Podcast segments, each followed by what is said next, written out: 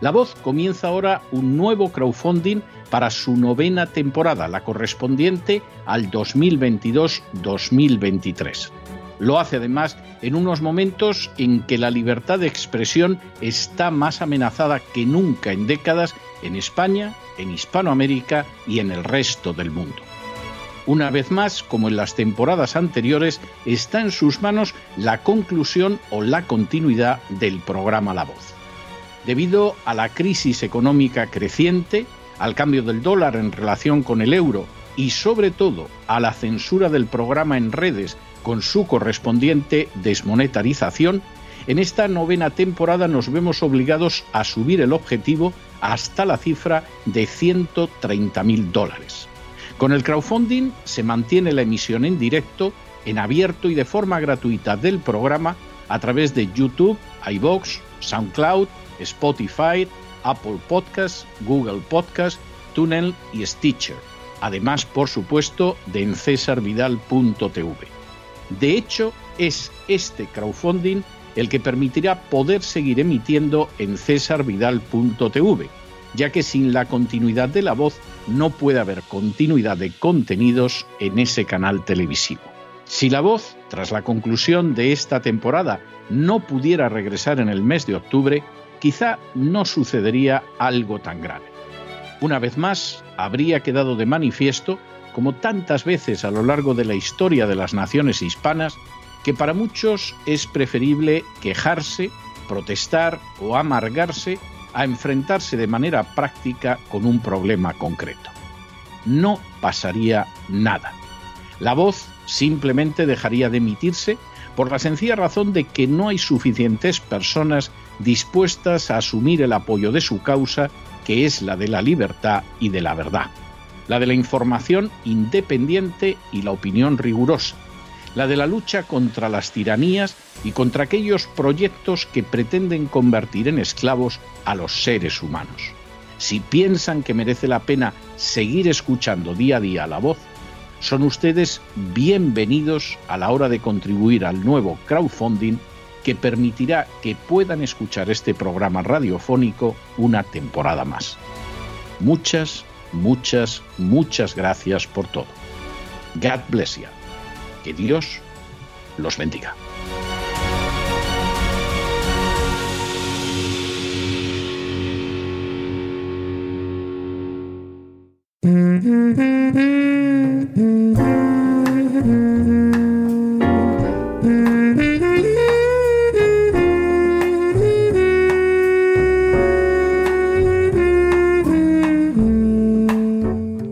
Biblioteca con Sagrario Fernández Prieto.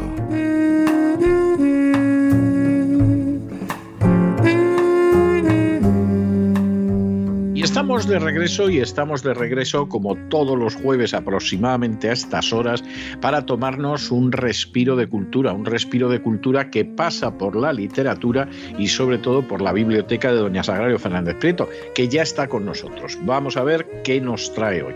Muy buenas noches, Doña Sagrario. ¿Por dónde vamos a transitar hoy? Pues vamos a transitar por, países del este, lo que hace muchos años se llamaba países del este, vamos a transitar por Alemania, es decir, que vamos a transitar por un periodo histórico de la historia de Europa y del mundo muy, muy interesante. Ya sabemos que un periodo interesante trae mucho dolor y muchas muertes, y en este caso además se salía de, muchas muertes. Eh, estoy hablando, vamos a centrarnos ya, el título del libro es El túnel 29. Lo escribe Elena, Elena con H lo escribe, Elena Merriman y eh, lo edita Salamandra. Es un libro que ha tenido un éxito impresionante porque eh, lo, premiaron cuando eh, la BBC hizo un podcast sobre, sobre él y este podcast se vio millones y millones de veces en, en todo el mundo. Tanto que a partir de ahí se pensó hacer una serie de televisión que se está preparando. Se, empezó a preparar, no sé exactamente cuándo, pero en estos momentos se está preparando la serie de televisión, porque aquel, eh, aquellas imágenes del podcast tuvieron tanto éxito, insisto, en todo el mundo, que se piensa que la serie de televisión tendrá eh, todavía más. ¿Y de qué trata este túnel 29? Lo que eh, hace este, este libro de no ficción no es una novela en absoluto, son todos datos contrastados y personajes y protagonistas reales. Lo que eh, reconstruye este libro es la peripecia de un hombre llamado Joachim Rudolf. Joachim es un, estudiante joven de ingeniería tiene 22 años en la época en que sucede todo, todo lo que vamos a contar ahora, o parte de lo que vamos a contar ahora. Es decir, estamos en septiembre de 1961, cuando Joaquín tiene 22 años, está estudiando, y este, este chico se jugó la vida escapando de la República Democrática Alemana a través de un bosquecillo dejó atrás a su madre y a su hermana, pero eh, no las abandonaba una cosa que llama mucho la atención de este libro es cómo todo lo que pasaba alrededor del muro rápidamente se veía en todas partes porque las primeras tomas eran, eran americanas, eran de Estados Unidos y desde Estados Unidos se distribuían por todo el mundo.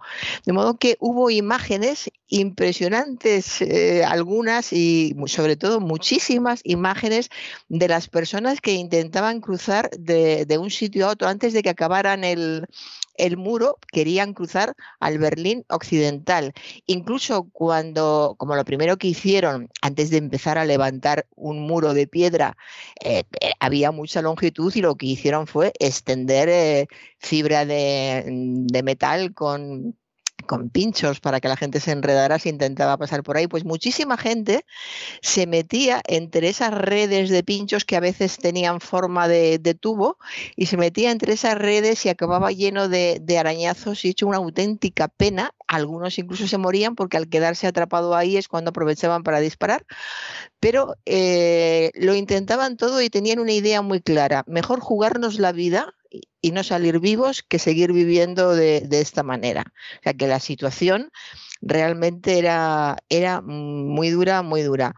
Y Joaquín, como hicieron otros, se juega la vida escapando de la República Democrática Alemana por, por, un bosque, deja atrás a su madre y a su hermana, pero con la idea de que va a volver a, buscarlas y es lo que hizo rápidamente, porque nada más conseguir la, libertad, cuando ya estaba en Berlín Occidental, Joaquín se puso a excavar un túnel cuya boca de entrada estaba en Berlín Occidental y pasaba por debajo del muro más famoso de todos los tiempos, que es del que estamos hablando, y llegaba hasta un sótano de Berlín Oriental. Imagínese un muro pasando por debajo, un muro, un túnel pasando por debajo de ese muro que estaba en el foco de, todo el mundo y sobre todo estaba protegido de, una manera impresionante. O sea, la cantidad de personas Bopos los, los, llamaban a los alemanes, soldados alemanes que trabajaban para la RDA. Sí, es la, es la abreviatura de Policía Popular.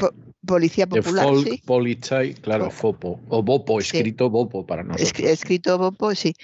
Y era dificilísimo hacer eh, pasar por, por todas eh, estas peripecias y salir vivo pero la gente estaba desesperada. Cuando uno está desesperado en todas las circunstancias de la vida, o muerto de hambre, o muerto de miedo, o peligrando tu vida, o peligrando la vida de los seres que quieres, uno hace, y hay más posibilidades, pero vamos a dejarlo ya, ahí ya, uno hace todo lo que puede, todo lo que sea necesario. Entonces, la vida se arriesgaba continuamente. Como ya de todas formas era una vida que habían perdido. La vida que les proponían en la República Democrática Alemana se recalca mucho lo de democrática, cómo insistían en llamarla de, esa manera, cuando estaban absolutamente todos controlados. Y además, este libro es interesante porque eh, se ve de dónde viene toda esta gente que sufrió esto. Los alemanes que sufrieron la división de su país y los que sufrieron todavía más porque se quedaron en el, en el sector oriental, en la, en la RDA, venían de una guerra en la que se habían muerto de hambre, en la que habían muerto la mayoría de los familiares, en la que habían sufrido humillaciones y vejaciones hasta unos límites increíbles y todavía tenían que, pues bueno, lo que se les ofrecía era seguir su vida viviendo con estas personas que eh, habían matado a su familia, que habían hecho incluso cosas peores que matar a las mujeres de la familia, tanto a la abuela como a la nieta como a la madre. Y pues con este tipo de personas tenían, tenían que convivir. Y es lo que querían evitar a toda costa. Y por eso este, este afán de huir, de salir y además el miedo ya en ese momento, el, miedo a los espías, al control, ese miedo ya hace poco me ha mandado alguien un, eh, una fotografía, un fotograma del, de los otros, esta película de espionaje que es buenísima, buenísima y eh, como diciendo, es muy buena y hace tanto que, que la vi, claro, claro que es buena, pero esa sensación de control, hagas lo que hagas, hablando por teléfono y te están escuchando. Vas por la calle y haces un, mínimo gesto, a lo mejor solo moverte la gabardina y ya interpretan que puede ser una señal. Puede que no lo sea, pero por si es una señal ya te han grabado. O sea, en cualquier momento que la policía te pudiera detener, que te lo podía con muchísima facilidad, pues cuando quisiera te detenían, te llevaban a una comisaría y la sorpresa no era que tuvieran fotos tuyas, que eso ya lo sabía todo el mundo, es que tuvieran fotos tuyas con la gabardina de una determinada manera, que te preguntaran por qué habías cambiado tal día de, ropa y te habías puesto tal color, si tenía algún significado un pañuelo, si dónde estaba tu mujer en esos momentos, qué, qué raro era si no lo sabías, más raro era también si lo sabías porque entonces tú necesitabas controlar, retorcían absolutamente todo con la intención de volver loco a la persona a la que estaban interrogando y que quedara muy claro quién estaba dominando todo. Entonces, vivir en esta, en esta presión cotidiana, cotidiana, hasta el más mínimo momento. Eh, recuerdo un, libro de este, de este tema que leí en el que decía que cuando iban a, revisar a una, una, casa a ver qué había allí, a poner micrófonos, iban fundamentalmente a ver si los a ponerlos no ya estaban puestos, desde el principio pusieron millones de micrófonos en, en toda Alemania Oriental, entonces iban a controlar que todos los micrófonos estuvieran bien y para que no, se iban con cuidado de dejar todo en su sitio, no, no. Para que los dueños del piso se dieran cuenta de que habían estado allí, dejaban una silla, una mesa, algún paño de mesa, algo un poco movido, algo diferente, para que al entrar temblaran de miedo y dijeran, han estado, han estado, ¿qué habrán hecho? E, es una, un retorcimiento, una maldad, y esto en una gran población, a millones de personas, no, no a unos cuantos. De modo que era natural que, hubiera gente que quisiera escapar de, aquello. Y lo que hizo Joaquín, una vez que llegó, llegó al otro lado, habiendo dejado a su madre y a su hermana, pues empezó a excavar un túnel con la boca de entrada en Berlín Occidental, por debajo del, famoso muro, que llegaba hasta un sótano de Berlín Oriental. En total eran 135 metros subterráneos, lo que estuvo eh, excavando.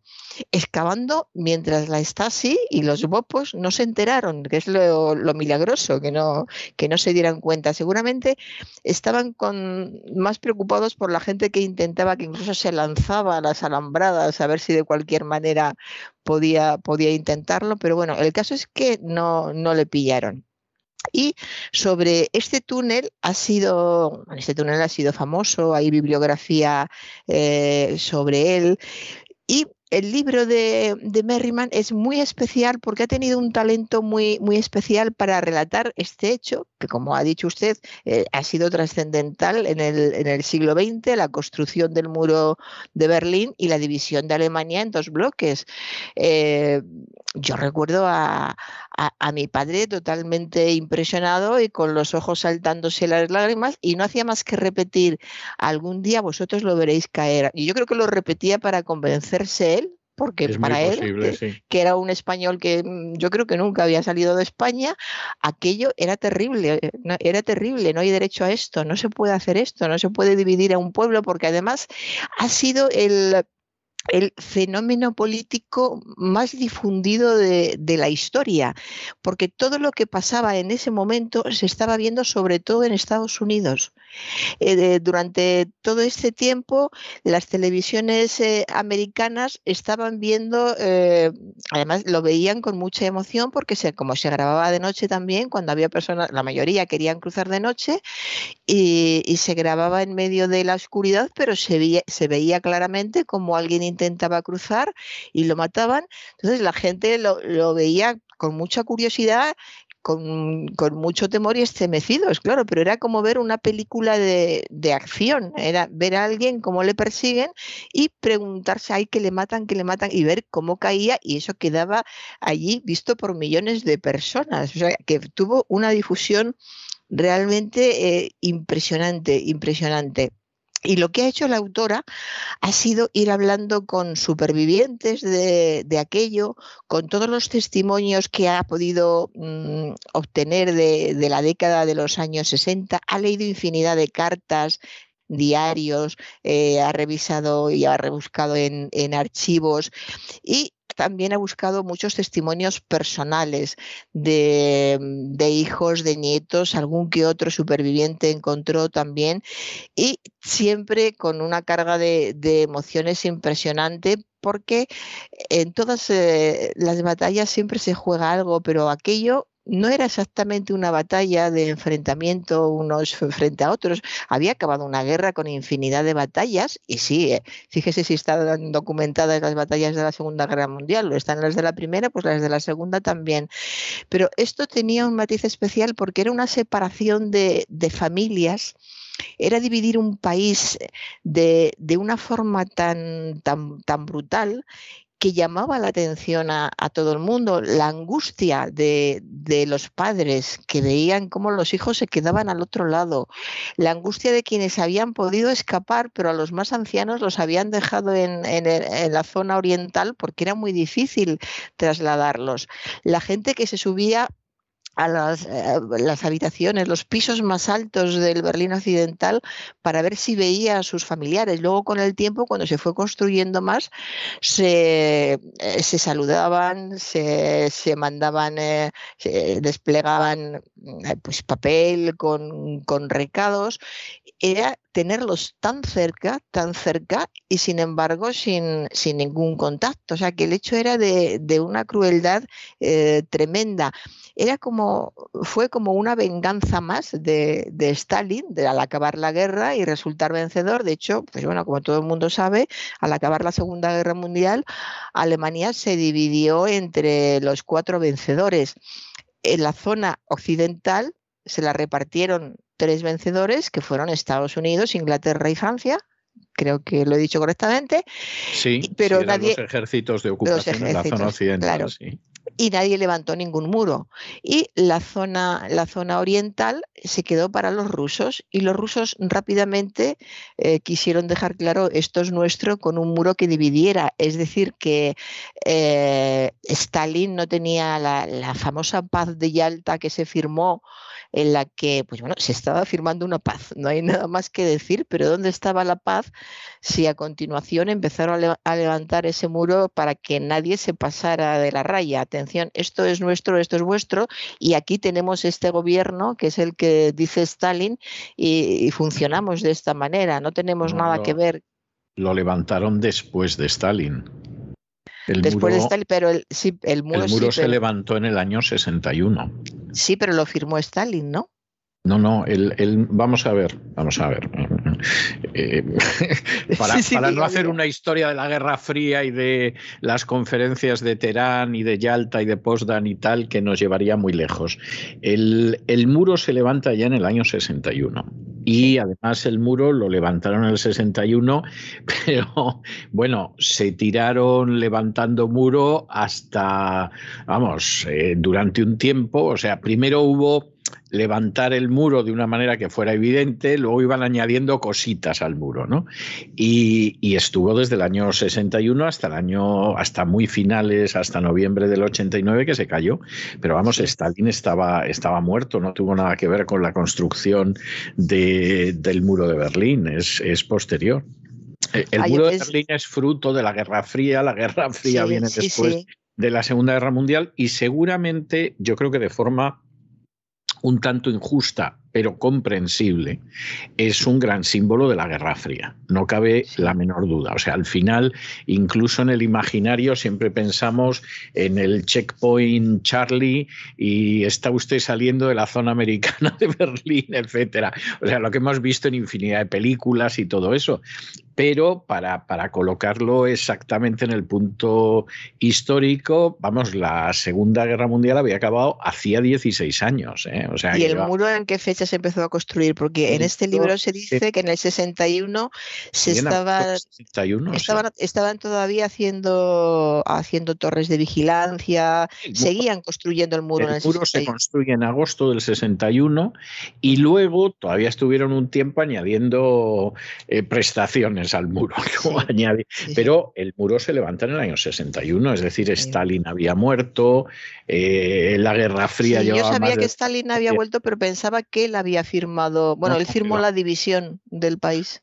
Bueno, claro, la división del país es algo que acuerdan los aliados en, las conferencias de Yalta y de Potsdam, ¿no? Pero no tuvo nada que ver en la construcción del muro. No, no tuvo nada que ver. vamos a ver, vamos a ver. Eh, por, por, añadir algún matiz más y tener una visión completa. En, en el año 45, eh, Alemania, eh, perdón, la Unión Soviética propone que Alemania se convierta en un país neutral y unificado.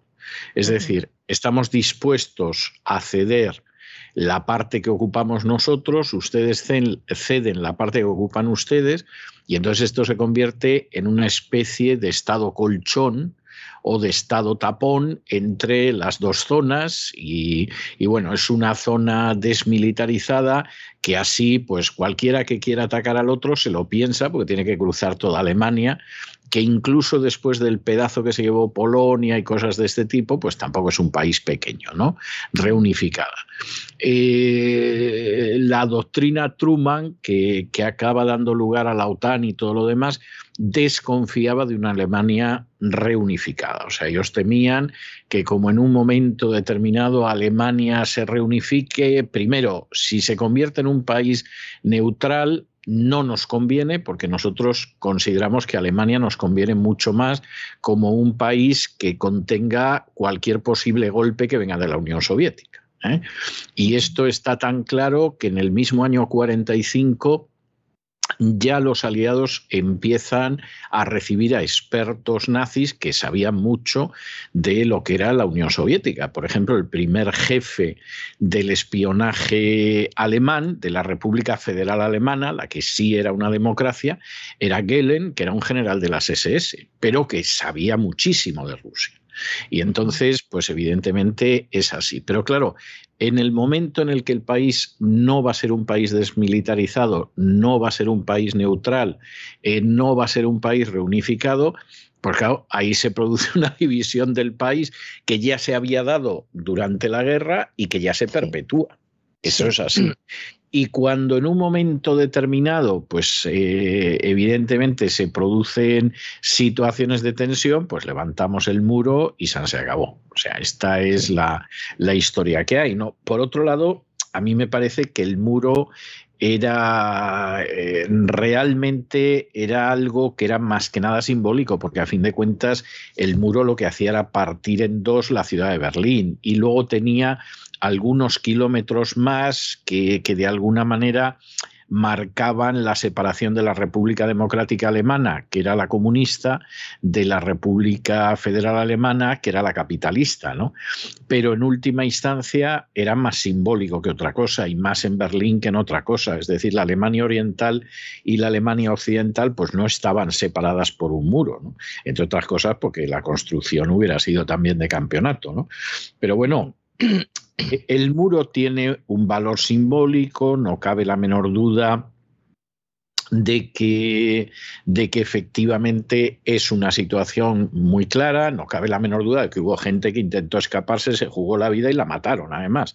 En el intento que hubo quien construyó túneles y quien intentó escaparse en globo, o sea, hay, hay toda una simbología eh, que va más allá de Alemania y que es toda la simbología de la Guerra Fría que queda unida al muro de Berlín.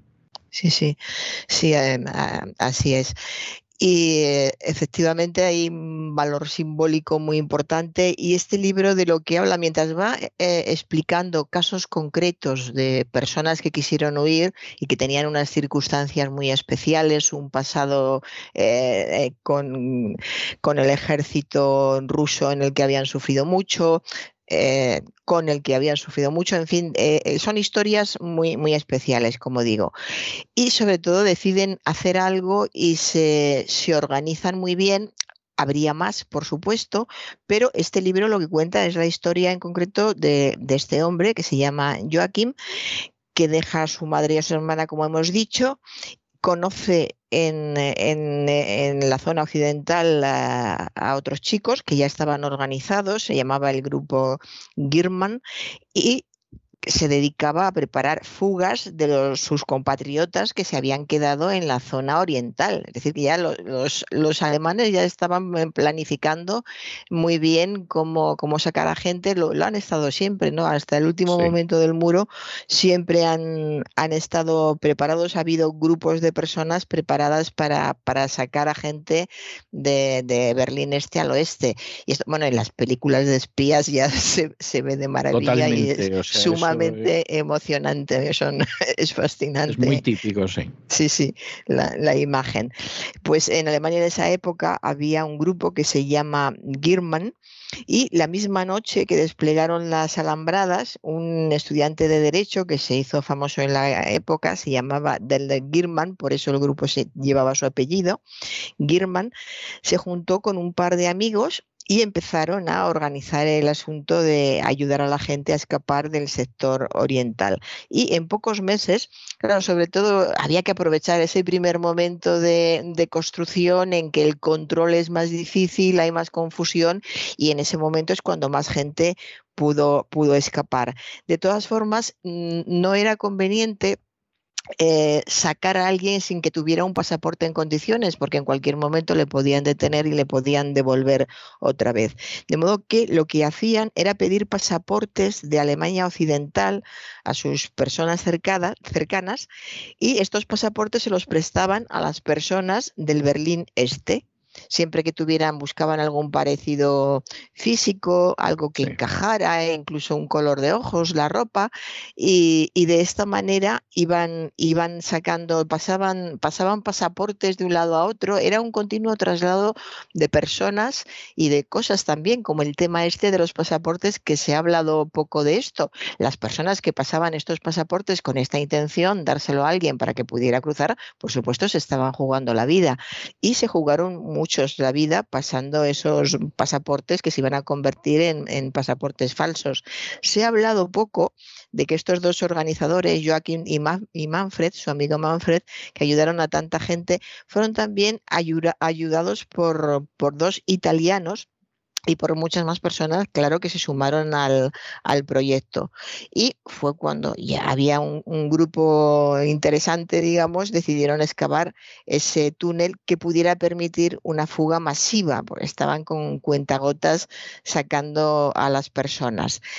Y eh, como siempre, eh, había alguien, algo que no se les pasó por la cabeza a pesar ya del tiempo que llevaban conviviendo con estas personas, había un agente de la Stasi. Era dificilísimo, es algo que queda muy claro en el, en el libro, queda documentado y queda explicado. La Stasi estaba en todas partes, en todas sí, partes. Era, Hay momentos que era... en que se dice, puedes estar comiendo en tu casa con tu familia y uno de ellos es de la Stasi y tú no lo sabes. Es que la Stasi seguramente era el servicio del Este más eficaz de todos. Sí, Incluso sí, eso, eso mucho más eficaz que el, que el KGB soviético. Sí. ¿eh?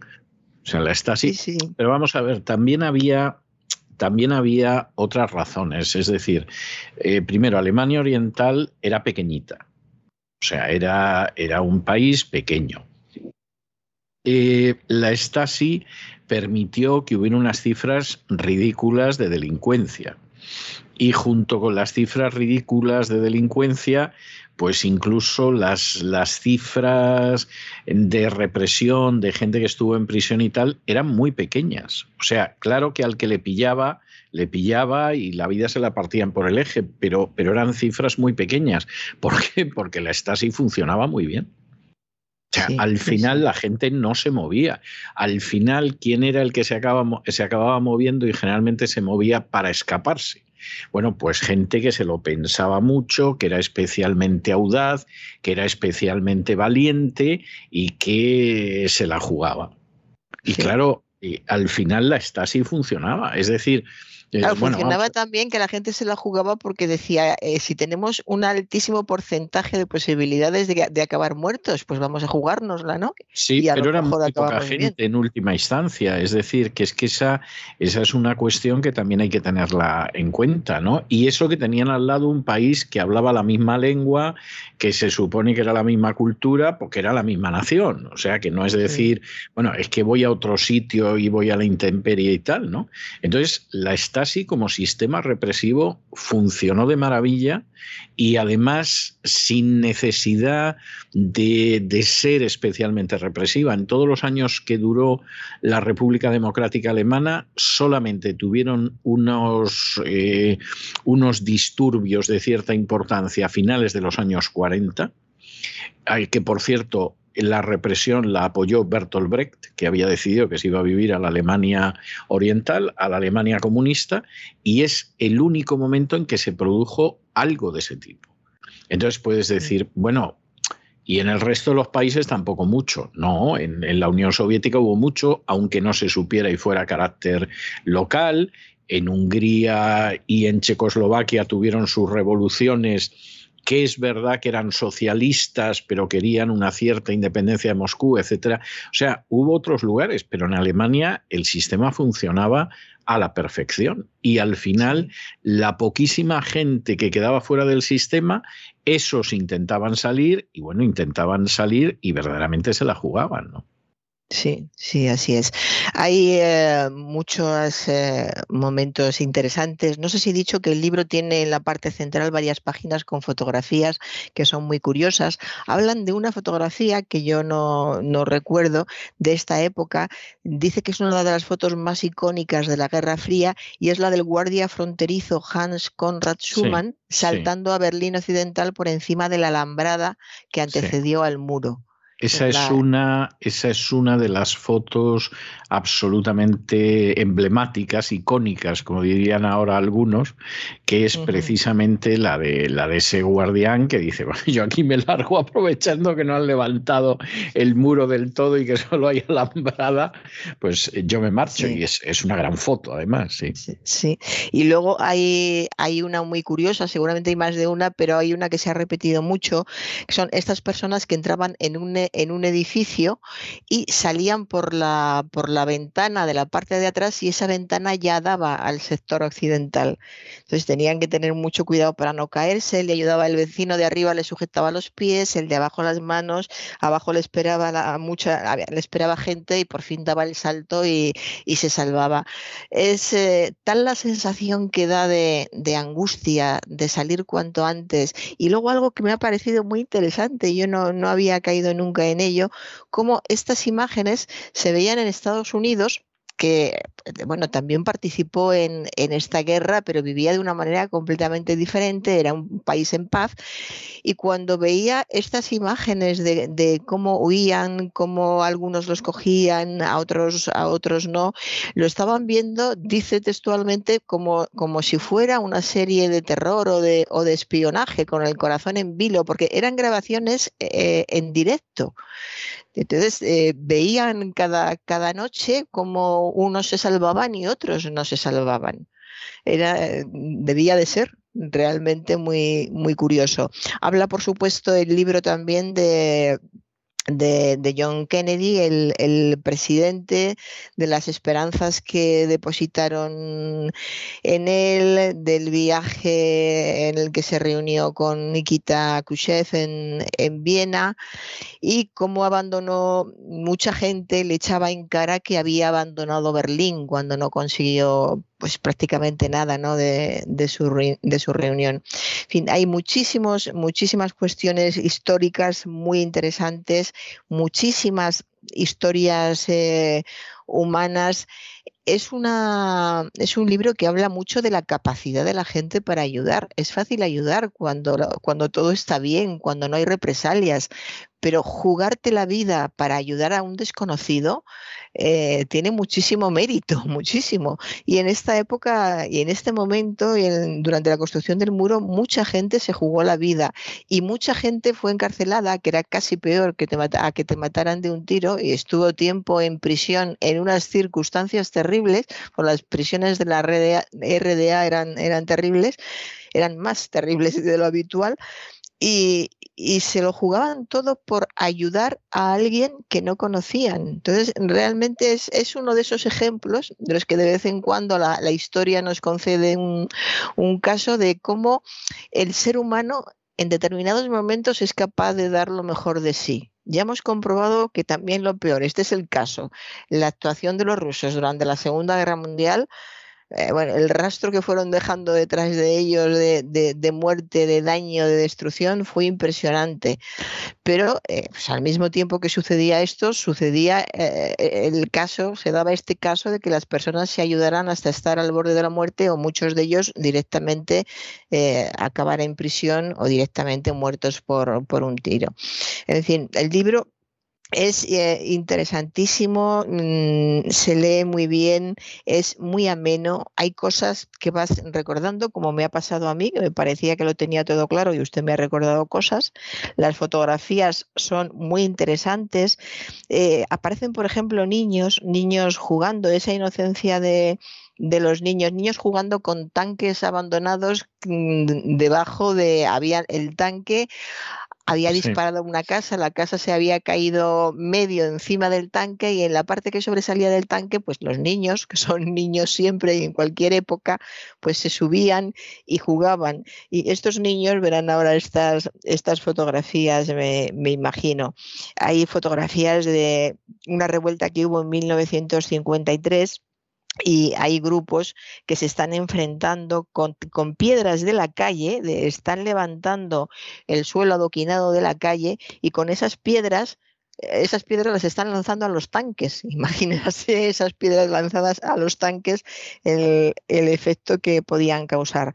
En fin, es un libro muy interesante, es un libro lleno de humanidad, literalmente, lleno de seres humanos que lo pasaron muy mal y que no todos eh, lo pasaron, algunos se quedaron ahí. Uno de esos libros donde está lo mejor y lo peor del, ser humano. Eh, yo la verdad es que no se puede decir que disfrutas un libro de este tipo. La verdad es que sí, he disfrutado muchísimo de una parte, me han emocionado otras y lo recomiendo mucho. El túnel 29 de Elena Merriman en Salamandra. Muy bien. ¿Y qué tenemos para niños, jóvenes? Sí, vámonos con las criaturas pequeñitas, pequeñitas, porque después de mm, tanta muerte vamos a dormir a los pequeños. Qué cosa tan bonita de dormir a los pequeños. Pepo se va a dormir de editorial SM y el autor es Stefan Lomb. Eh, todos los que hemos tenido niños eh, sabemos que para dormir al niño hace falta, cada niño tiene su ritual, tiene que coger su peluche preferido, tiene que decir determinadas cosas, su padre o su madre tienen que leerle determinados cuentos, si es el padre unos cuentos, si es la madre otros, o algunos niños siempre el mismo, sea quien sea. Y que cada, cada niño tiene su, su manera especial, de, su ritual, digamos, es un ritual especial para irse a dormir. Y una parte de ese ritual que está muy extendido, a mí me gustaría pensar que le ocurre a todos los niños, pero a lo mejor no a todos los niños les leen un cuento, que es lo que iba a decir, pero yo creo que así, yo creo que entre los que eh, les leen un cuento y los que les cuentan un cuento, yo creo que esa idea de que antes de dormir te hablen de, una historia con la que tú te puedas identificar está extendidísima en cualquier parte del globo terráqueo. Y eh, además está unida a, algo que hace mucho, y esto se lo digo directamente a los padres, nunca olviden relacionar la, la lectura con el afecto porque eso es algo que no se va a olvidar nunca, ninguna de las dos cosas. Entonces, cuando se es adulto o, se es joven y un determinado libro se, relaciona con el afecto de la infancia, los momentos en que tu padre o tu madre se quedaba contigo hasta que te dormías y, mientras tanto había un libro entre medias, ese niño va a ser lector en un noventa y tantos por ciento de, de, los casos.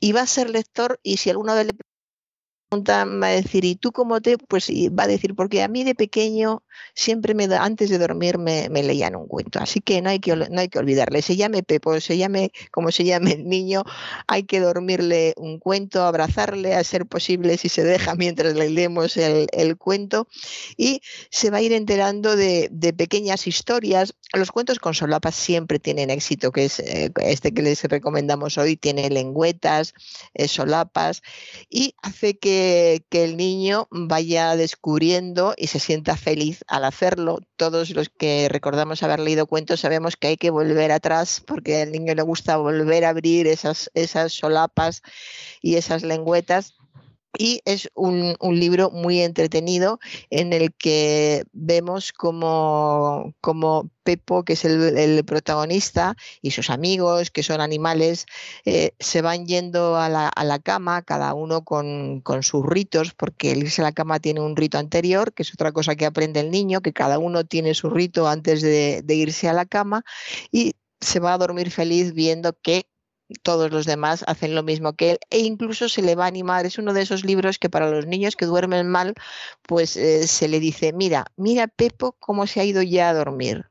Y a ver si hay suerte y el niño se duerme, se acaban durmiendo siempre. En fin, es un libro con, mucho encanto y les va a gustar a los críos. Pepo se va a dormir de editorial SM. Y con eso acabo, don César. Pues queda muy bien, queda muy bien. O sea que me parece muy bien la selección. Siempre hace eh, usted una selección absolutamente excelente, pero, pero en fin, que es una, es una selección muy hermosa la que ha hecho. Insisto, como suele ser habitual. Bueno, pues yo, como estábamos hablando de, Berlín, le he seleccionado una canción muy alegre, que es el Berliner Luft, que sería algo así como mm. el aire berlinés o la atmósfera berlinesa, que, que además es una canción de, de, una ópera, de una opereta, de una opereta de inicios del siglo XX, que como todas las operetas, pues son, son muy alegres. Eh, yo confieso, no es que sea lo que más me gusta en el mundo de la música, pero confieso que las operetas alemanas y austriacas me gustan mucho porque son, son muy simpáticas, son muy divertidas, la música es muy alegre y los temas, pues son algunos temas que a mí me llaman la atención. Es decir, alguno de los de las óperas que, por ejemplo, es un señor que tiene cuatro o cinco amantes y va viendo a ver cómo las va alternando para que no se descubran entre ellas y tal, uno dice, bueno, pues, en fin, el puritanismo de principios del siglo XX o de finales del siglo XIX sería en todas partes, salvo en los libretos de las operetas austríacas, ¿no? Porque vamos, el, el tema no puede ser. Es más, esa opereta ahora sería totalmente imposible. Es decir, ese es un tema que ahora mismo no se podría llevar a la pantalla, ni a la televisión, ni a nada. En fin, estas cosas son así. Pero bueno, yo le dejo con el Berliner Luft, que habla de ese aire, de esa atmósfera especial de Berlín, en tiempos seguramente más alegres en 1904 que en 1961, y nos volvemos a encontrar la semana que viene, Dios mediante. Muchas gracias, hasta la semana que viene. Y con estos compases alegres, chispeantes, dicharacheros del aire berlinés, hemos llegado nosotros al final de nuestra singladura de hoy del programa La Voz. Esperamos que lo hayan pasado bien, que se hayan entretenido, que hayan aprendido una o dos cosillas útiles y los emplazamos para mañana, Dios mediante, en el mismo lugar y a la misma hora. Y como siempre, nos despedimos con una despedida sureña. God bless you. Que Dios los bendiga. El programa La Voz es una producción de Artorias Incorporated y al amparo del derecho a la libertad de expresión no se hace responsable de las opiniones vertidas en el curso del mismo.